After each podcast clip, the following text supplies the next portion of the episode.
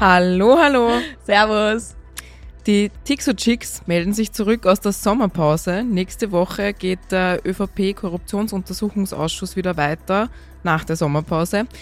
Wir widmen uns heute allerdings noch nicht dem ÖVP-Korruptionsuntersuchungsausschuss, glauben aber, dass es zu dem heutigen Thema eventuell auch einen geben wird und wir recherchieren jetzt quasi präventiv schon dazu. Letzte Woche, am Wochenende, kam es nämlich zu einem Skandal, wie die ÖVP sagen würde. Es wurde ein Energiegipfel einberufen, kurzfristig, der sich mit der Energieversorgung von ganz Österreich auseinandersetzen sollte. Seit Sonntag, Nachmittag, Abend hören wir aber eigentlich und lesen eigentlich die ganze Zeit nur noch von der Wien Energie. Und wir wollen uns heute anschauen, was da zum Teufel los ist. Also eigentlich hören wir immer noch davon von irgendwelchen Millionenskandalen der SPÖ, weil das wird anscheinend, ist das ein und dasselbe. Beispiel hat die SPÖ anscheinend einen Skandal. Wir schauen mal, was da tatsächlich dahinter steckt. Und haben deswegen den Phil Kamper eingeladen. Ihr habt ihn schon mal in früheren Folgen bei uns gehört. Er hat schon ein paar Sprecherrollen übernehmen dürfen. Der Phil hat internationale VWL in Bologna und Washington und Wien studiert. Und er ist super aktiv auf Twitter, ihr könnt ihm auch folgen. um, und hat sich da vor allem sehr stark jetzt mit diesem Thema beschäftigt und wir werden mit ihm jetzt genau einordnen, was da genau los ist. Einen wunderschönen Nachmittag. Hallo Phil. Grüß Hallo. Euch. So, also was ist da jetzt eigentlich passiert? Es ist, wie gesagt, wir haben gerade gesagt, die ÖVP oder auch die FPÖ betonen, dass hier der Skandal, Millionenskandal der SPÖ anscheinend ist, gemeinsam mit der Wien Energie, weil hier es anscheinend zu Spekulationen gekommen ist, Steuergeld verprasst worden ist, es ist intransparent, der Bürgermeister macht alles geheim etc. Was ist da jetzt tatsächlich los? Okay, ähm, probieren wir es mal am Anfang und äh, schauen uns an, wurden Milliarden verprasst und gab es Spekulation. Was ist jetzt am Wochenende passiert?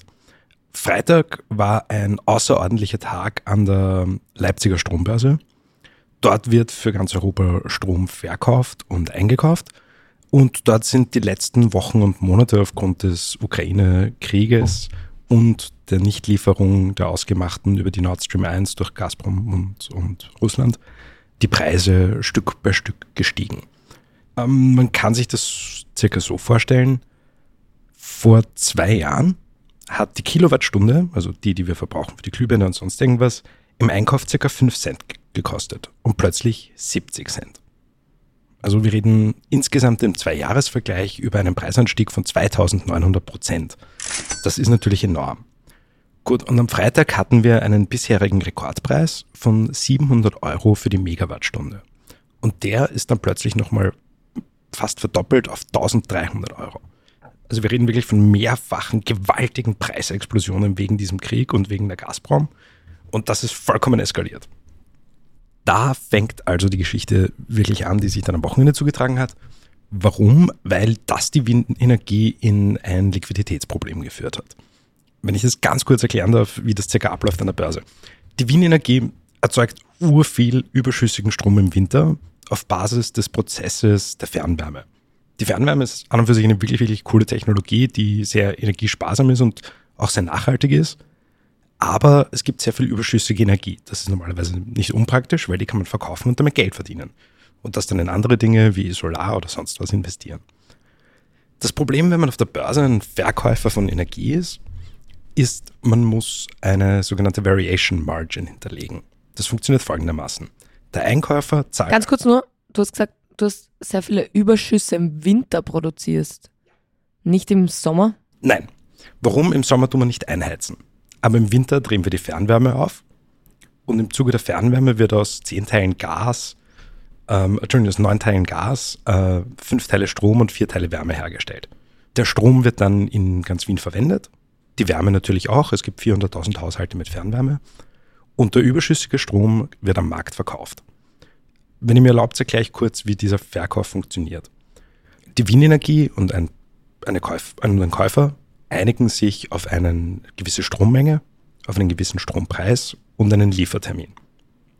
Das geht über die Börse und die Wien Energie wird dann, sagen wir jetzt einfach, wir machen aus, ihr seid die Käuferinnen, ich bin die Wien Energie, ich bin die Verkäuferin, äh, Ihr wollt 2 Megawatt Strom am 12. September. Der Preis, den wir uns ausmachen, ist 100 Euro pro Megawatt, also insgesamt 200 Euro.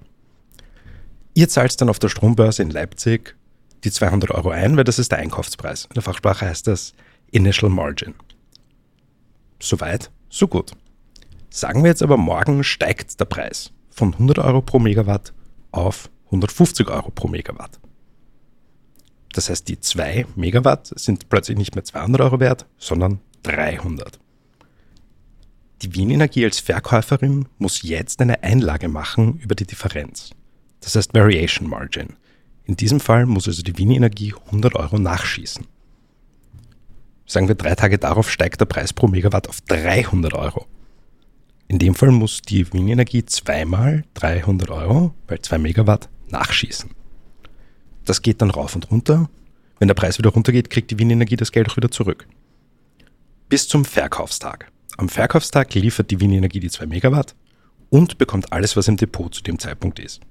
Also auch die Einlage, die sie eingelegt hat, zur Sicherheit zurück. Warum wird das gemacht? Die Börse garantiert damit den Trade.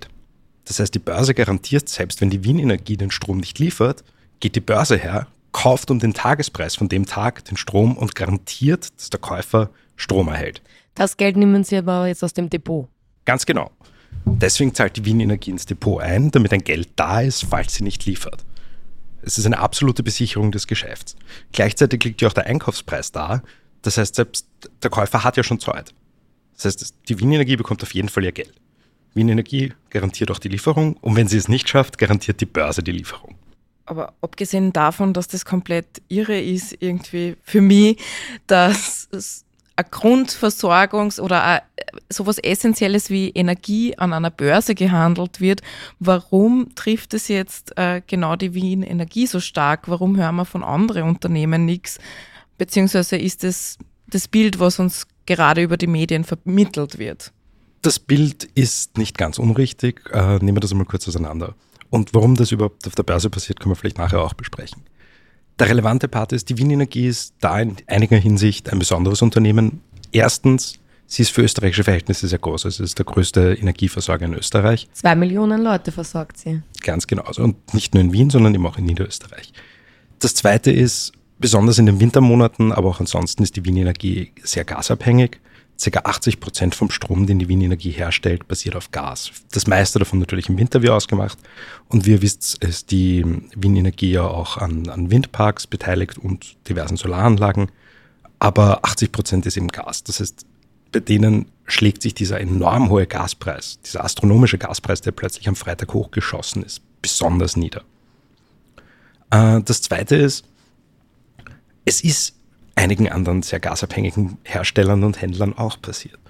In Deutschland beispielsweise Uniper, der größte deutsche Gashändler, hat bereits im April das erste Mal Schwierigkeiten gehabt, hat sich dann anscheinend wieder eingefangen, aber die deutsche Bundesregierung hat im äh, Juli, äh, Entschuldigung, im Juni einen Rettungsschirm aufgemacht, um eben im Notfall Liquidität da zu haben. Was ist damit gemeint?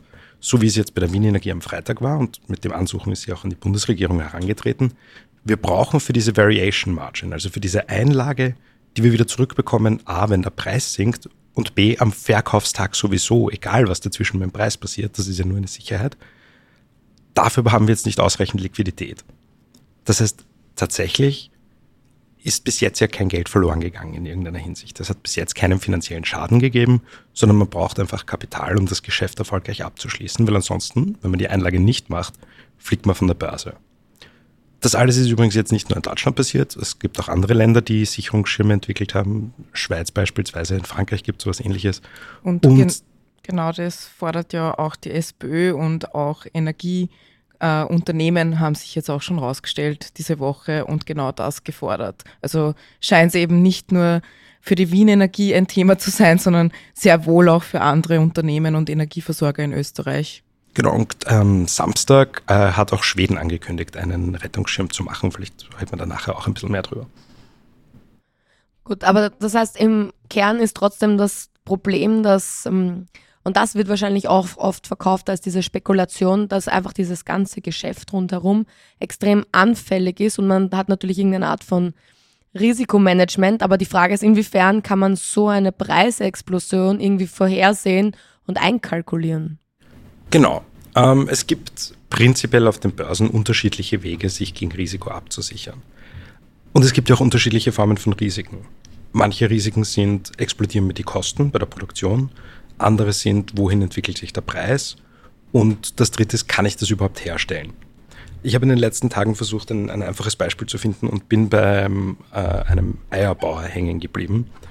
Man muss sich das so vorstellen. Ein durchschnittlicher Bauer mit äh, einem Geflügelstall, der auf der Eierproduktion ist, verkauft ja nicht jeden Tag ab Hof die Eier, sondern da gibt es Verträge mit Großhändlern, vielleicht auch mit Spar oder Rewe oder einem anderen Großhändler, wo sie Mengen ausmachen, Lieferdaten und Preise. Jetzt weiß der Bauer circa, wie viel seine Hennen abwerfen und kann damit relativ gut kalkulieren, was für einen Preis er verlangen muss, damit sich das alles ausgeht. Er kann es nicht genau sagen. Was, wenn ein paar Hennen erfrieren und plötzlich keine Eier mehr legen? Genauso was, wenn ein paar Hennen übermotiviert sind und total viele Eier legen. Das heißt, man probiert hier, das halbwegs abzuschätzen. Die Frage, die sich stellt, ist, kann man dieses Vorgehen vom Bauer Spekulation nennen? Und da gehen natürlich die Geister auseinander. Ich würde sagen, es ist keine Spekulation, sondern es ist einfach nur der Versuch, langfristig zu planen und mit, mit den Kosten umzugehen. Weil die Alternative ist, dass er panikartig jeden Tag in der Früh in den Markt rennt und irgendwie hofft, seine Eier loszuwerden. Aber jetzt steht ja auch der Vorwurf im Raum, dass das eben nicht nur überraschungsartig jetzt am Freitag aufgrund dieser hohen Preissteigerung gekommen ist, sondern dass davor schon es zweimal Unterstützung von der Stadt Wien gab, wo Bürgermeister Ludwig aber alleinständig gehandelt haben soll, ohne die gesamte Stadtregierung einzubinden. Was ist daran jetzt dran oder ist das in seiner Befugnis? Wie schätzt du das ein? Was dran ist, kann ich auch nicht sagen, weil ich, weil ich da die Gespräche natürlich nicht kenne. Ich bin auch kein Jurist, aber wenn man kurz, und ich habe das auch gemacht, in die Wiener Stadtverfassung schaut, sieht man dort den Paragraphen 92, der dem Bürgermeister außerordentliche Notkompetenzen gibt. Das liegt daran, dass Wien Bundesland und Stadt ist und daher eine Stadtverfassung hat und dementsprechend großzügig ist. Äh, und wenn man den Paragraphen liest, steht da eben drinnen, der Bürgermeister kann, wenn, wenn es keinen guten Grund dagegen gibt, solche Entscheidungen treffen muss dann aber den Gemeinderat bzw. den zuständigen Ausschuss bei der nächsten Ausschusssitzung oder so bald wie möglich, und das ist eben, wo, wo die Geister sich gerade streiten, darüber informieren. Ich, ich habe mir das Thema aus, aus volkswirtschaftlicher Perspektive angeschaut und mit Blick auf wie Börsen funktionieren und wie der Strommarkt funktioniert. Was die politischen Erwägungen dahinter sind, kann ich auch nicht beurteilen. Aber ich glaube, ihr habt das im, im Einspieler richtig gesagt, es wird sicher einen Untersuchungsausschuss dazu geben. Davon abgesehen hat die Bundesregierung auch sowohl die Finanzprokur als auch den Rechnungshof aktiviert. Also diese Geschichte wird von vorne bis hinten durchanalysiert werden. Wir werden es erfahren. Du hast es gesagt, es war keine Spekulation in dem Sinn, aber wie schaut es jetzt um den finanziellen Schaden aus? Wir hören ja jetzt die ganze Zeit auch die Panikmache, die Wien Energie steht kurz vorm Aus, die Energieversorgung dieser zwei Millionen Menschen in Wien und Niederösterreich droht zusammenzubrechen. Ist, es, ist dem wirklich so? Von dem, was jetzt an Zahlen an die Öffentlichkeit gelangt ist, sehe ich keinen Grund, das anzunehmen. Man muss jetzt nochmal zurück auf diesen Kerngedanken, dass das, was passiert ist, ein Liquiditätsengpass ist. Das heißt, eine Kaution, die man zahlen muss, damit man weiter auf der Börse arbeiten darf, also damit man weiter auf dieser Leipziger Energiebörse EEX arbeiten darf, aber das Geld bekommt man ja auf jeden Fall zurück, solange man Strom liefert. Die Wien Energie wird selber wissen, ob sie liefern kann oder nicht. Was ein großer Diskussionspunkt in den letzten Wochen war, ist, verkauft die Wien Energie mehr Strom, als sie herstellt.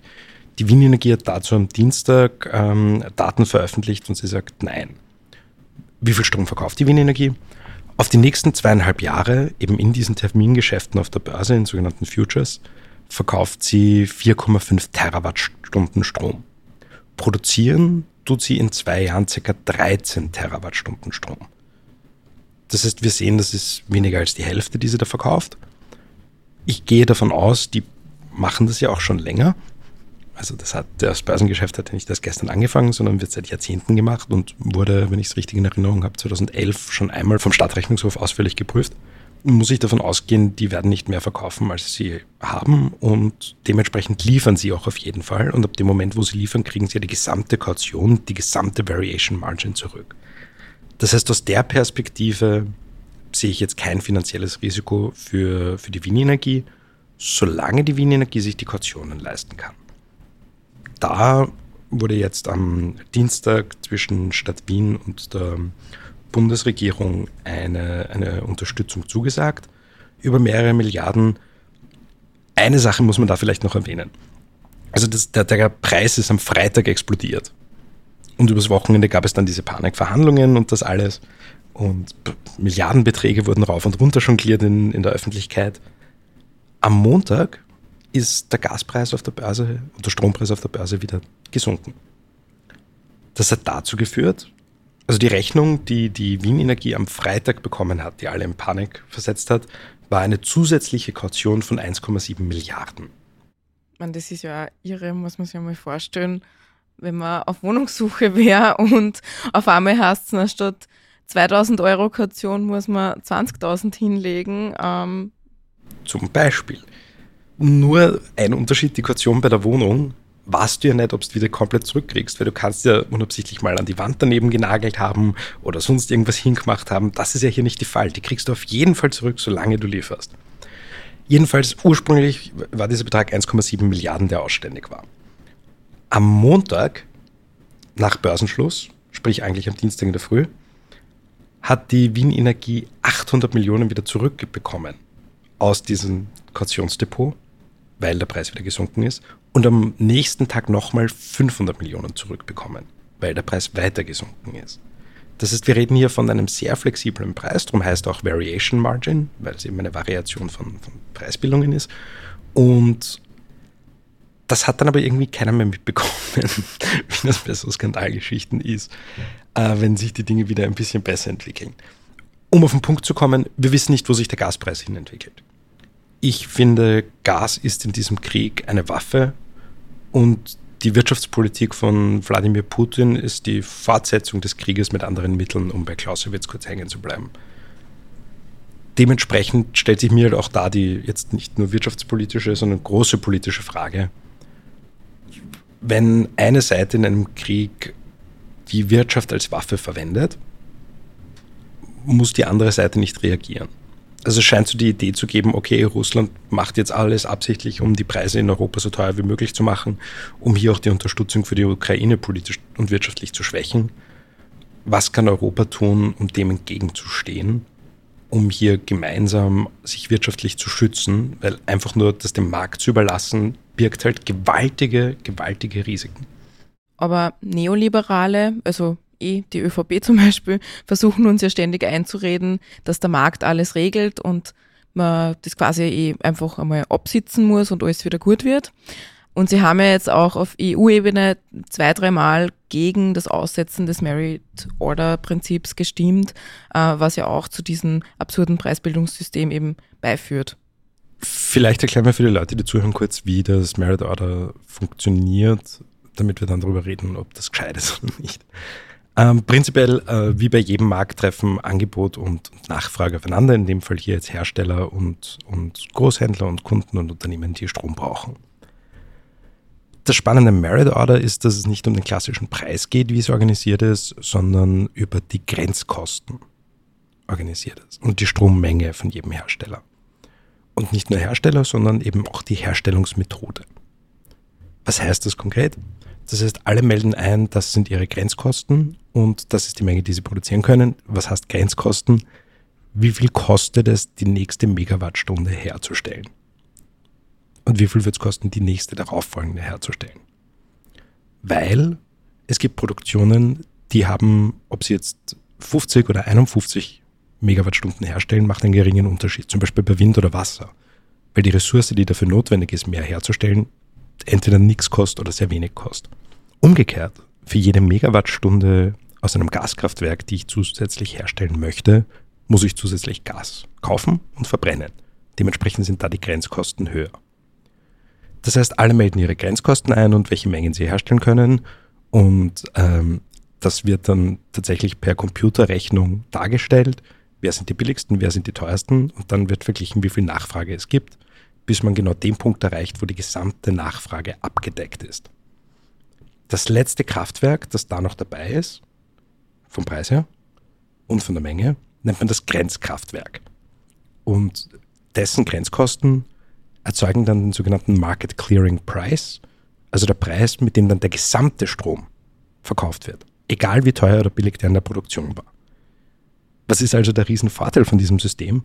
Jene, die sehr niedrige Grenzkosten haben, wie eben zum Beispiel Wind, Wasser, leider auch Kohle, erzielen Überschüsse, weil sie ja billiger produzieren, als es verkauft wird. Und jene, die sehr teuer produzieren, machen vielleicht beim Markt gar nicht mit, weil der Market Clearing Price schon passiert, bevor sie überhaupt mitspielen können. Das heißt, wir versuchen so viel Strom wie möglich aus diesen günstigeren und meistens auch nachhaltigeren Quellen zu nehmen und wirklich nur das, was dann noch notwendig ist, um die Restversorgung zu schaffen, kommt von Gas, also von, von Kraftwerken, die teurere Grenzkosten haben. Das war ja auch der Grund, warum der Verbund meinte, sie sind so dran gebunden an den ganzen Preis und sie können ja nichts dafür für ihre Übergewinne im Moment.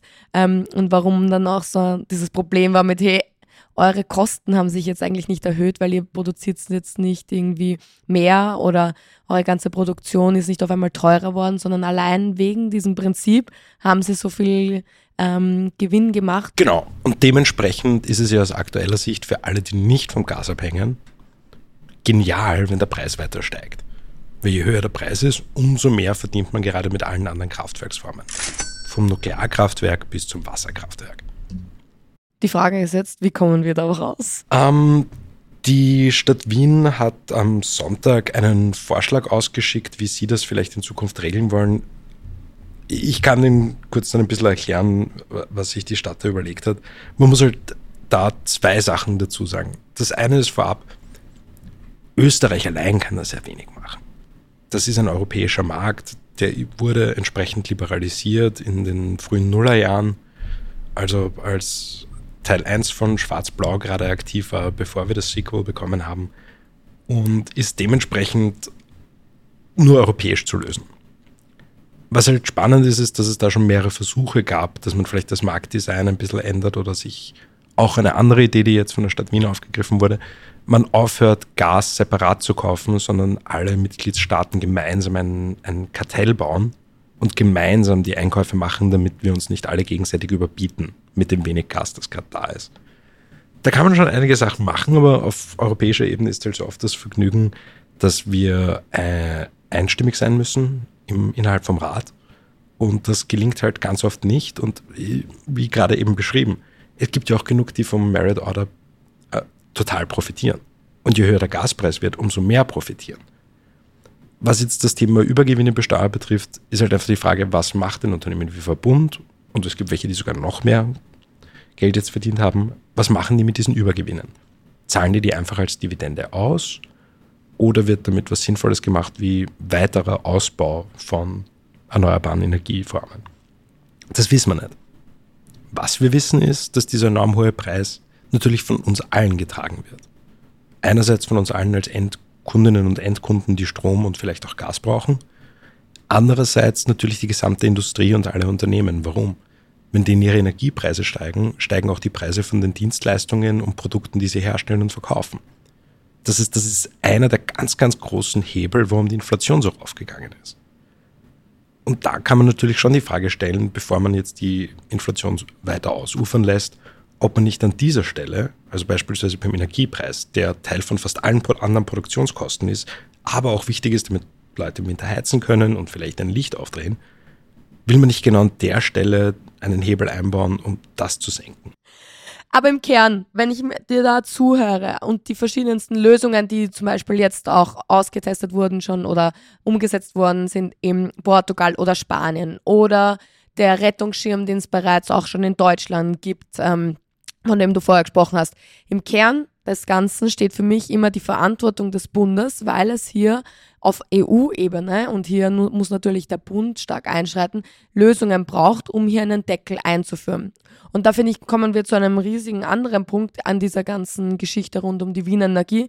Es geht auch ein bisschen darum, die Verantwortung, die der Bund trägt und auf der anderen Seite diese ganze ähm, Skandalisierung, die von Seiten der ÖVP daherkommt, die hier anfängt vom, ähm, vom Brunner zum Beispiel oder auch von Nehammer etc., die auf der einen Seite hier das Skandalisieren, die SPÖ oder die Wien Energie spekuliert und ähm, kehren komplett unter den Tisch, welche Rolle hier der ganze Ukraine-Konflikt dahinter hat und wie dieser ganze System, dieser Börsenprinzip funktioniert, was wir ja schon besprochen haben.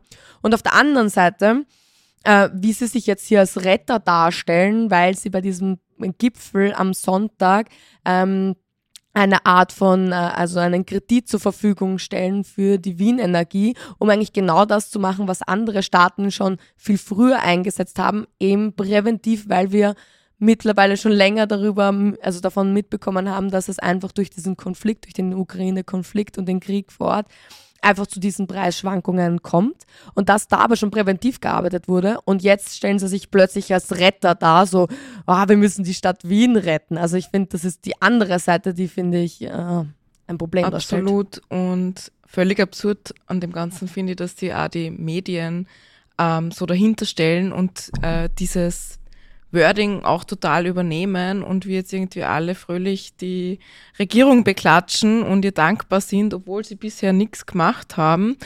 Und da frage ich mich schon, inwiefern die ÖVP da oder wie es ihr wieder gelungen ist, so eine Message Control herzustellen, weil wir haben jetzt, glaube ich, eine halbe Stunde oder länger äh, über das Thema geredet. Es ist irrsinnig komplex, das überhaupt zu verstehen und gleichzeitig äh, stellen sie jetzt alle raus oder schreiben drüber und wirken wie die größten Experten. Es ist also irrsinnig einfach, auch den Menschen da draußen ähm, eine Geschichte zu erzählen, weil ich glaube, kaum jemand kennt sie wirklich mit diesem Preisbildungssystem, mit der Energieversorgung in dem Detail aus, wie wir es jetzt besprochen haben.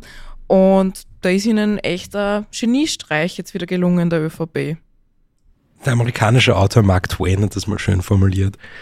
Die Lüge wandert um die Welt, während sich die Wahrheit noch die Schuhe anzieht.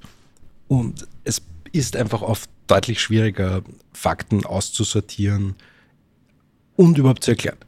Ich glaube, das größte Problem in, für, für Menschen ist, dass es so unintuitiv ist, dass ein Verkäufer eine Einlage zahlen muss weil alles, was bei Leuten hängen geblieben ist, ist, Wien Energie braucht Geld. Das klingt so, als hätten die entweder zu viel gekauft oder zu wenig verkauft oder irgendwas halbseidernes Draht, wie man auf Wienerisch sagt, weil es einfach so gegen den Instinkt ist, dass jemand, der was verkauft, ein Geld hinterlegen muss. So ist halt diese Börse und dieser Markt aufgebaut und das braucht einmal, bis man das durcherklärt hat. Also die Medien haben sehr schnell die Merit Order erklärt beispielsweise, aber wie jetzt die Prozesse an der Börse sind, das braucht halt ein bisschen, wir haben jetzt auch länger drüber gesprochen, und bis man da durchdringt, ist es nicht sehr hilfreich. Was den anderen Gedanken betrifft, haben wir, finde ich, ähm, jetzt am letzten Samstag ein sehr gutes Gegenbeispiel, wie eine Bundesregierung das machen kann, weil im Endeffekt ist dasselbe jetzt in Schweden passiert. Da gibt es ein, ein finnisch-schwedisches Unternehmen, das heißt Fortum. Die hatten plötzlich, wenn ich es jetzt richtig im Kopf habe, ähm, eine Kaution von 5 Milliarden zu leisten und haben die auch nicht gehabt, sind zur finnischen und zur schwedischen Regierung gegangen, haben um Unterstützung gebeten. Und was ist passiert? Äh, die schwedische Premierministerin Andersson ist rausgegangen und hat gesagt, selbstverständlich unterstützen wir dieses Unternehmen. Was hier gerade passiert, ist ein Angriff auf ganz Europa. Wenn wir dieses Unternehmen als kritische Infrastruktur nicht unterstützen, gefährden wir die Versorgung der Menschen, den gesamten Wirtschaftsstandort davon abgesehen, dass das genau das Ziel von Putin ist. Und das ist vielleicht auch das, was man von der österreichischen Bundesregierung erwarten hätte können. Ich glaube, das ist, was passiert wäre, wenn das alles der EVN und nicht der Wien Energie passiert. Aber das ist jetzt natürlich, um beim Wort des Tages zu bleiben, reine Spekulation. Spekulation.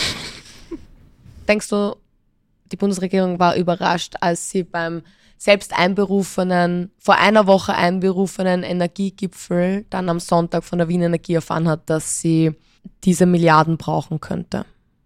Da gibt es ganz unterschiedliche Berichte. Ähm, prinzipiell ist ja das Spannende, dass dieser Gipfel ursprünglich ausgerufen wurde, um eine österreichische Lösung für die Probleme zu finden, dass dann aber eben nur Wien Energie übergeblieben ist. Ich glaube, dass das, das grundlegende kommunikatorische Glück der Bundesregierung durch die Situation der Wienenergie ist, dass niemand wirklich dazu kommt, in diesen ganzen Skandaldingen nachzufragen, A, was möchte die Bundesregierung jetzt wirklich für Österreich machen? Also man hört ständig Gerüchte, es wird eine Strompreisbremse oder irgendeine Form von Strompreisdeckel oder sonst etwas vielleicht geben oder auch nicht, wer weiß. Es sind auch schon Modelle herumkursiert, wie das ausschauen kann. Da sind aus meiner Warte jetzt bessere und schlechtere Modelle dabei. Also mag jetzt auch gar nicht die, die Bundesregierung, bevor sie überhaupt was präsentiert haben, irgendwie absprechen, dass es da Bemühungen gibt. Aber die Frage hat schon lange jetzt niemand gestellt, was der Plan ist, weil alle halt ein bisschen mit der Wienenergie beschäftigt waren und das macht halt die Situation nicht einfacher. Was ich noch mindestens genauso wichtig finde, ist, ähm, wir sind jetzt äh, aktuell in der ersten Septemberwoche. In der zweiten Septemberwoche findet ein großer EU-Gipfel zur Energie statt. Ich habe bis jetzt nicht wirklich herausfinden können, welche Position die Republik Österreich bei diesem Gipfel haben wird. Und das ist aber ganz, ganz wichtig, auch dass, dass hier Menschen und Medien nachfragen, was wir überhaupt gerne hätten, dass die EU macht, weil bis jetzt, und das hast du ja auch schon gesagt, scheint sich innerhalb der Bundesregierung die ÖVP-Meinung durchzusetzen. Der Markt regelt das eh alles wunderbar. Äh, und die Nationalstaaten sollen halt nur quasi den Ärmsten der Armen helfen mit Ausgleichszahlungen, wie es die Bundesregierung macht, wie es aber auch fast alle Bundesländer machen. Und das passt dann schon. Aber es ist halt A, wie schon gesagt, bei der Bekämpfung der Inflation nicht unbedingt hilfreich und B, wir wissen ja auch nicht, wie es weitergehen wird.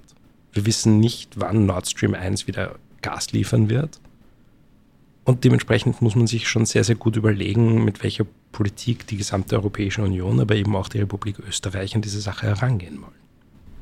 Und da würde ich schon die Medien als vierte Gewalt in unserer Demokratie in der Pflicht sehen, genau diese Fragen zu stellen, kritisch zu hinterfragen und bin schon enttäuscht oder verwundert, dass jetzt öffentliche Medien, äh, qualitative Medien dieses ÖVP-Wording so übernehmen. Nach all den Jahren mit Kurz jetzt, nach allem, was wir im ÖVP-Korruptionsuntersuchungsausschuss schon erfahren haben, dass jetzt genau gefühlt das wieder passiert und die ÖVP die Geschichten, äh, die Message in den Medien kontrolliert oder, oder wegweisend bestimmt, das, das, das verstehe ich einfach nicht. Der Fred Sinowatz hatte schon recht, dass das alles wahnsinnig kompliziert ist. Und wahrscheinlich war es auch von Seiten der, der Wien Energie und vielleicht auch der Stadt Wien nicht optimal kommuniziert. Das hat, glaube ich, mittlerweile auch einige der Verantwortungsträger dort gesagt.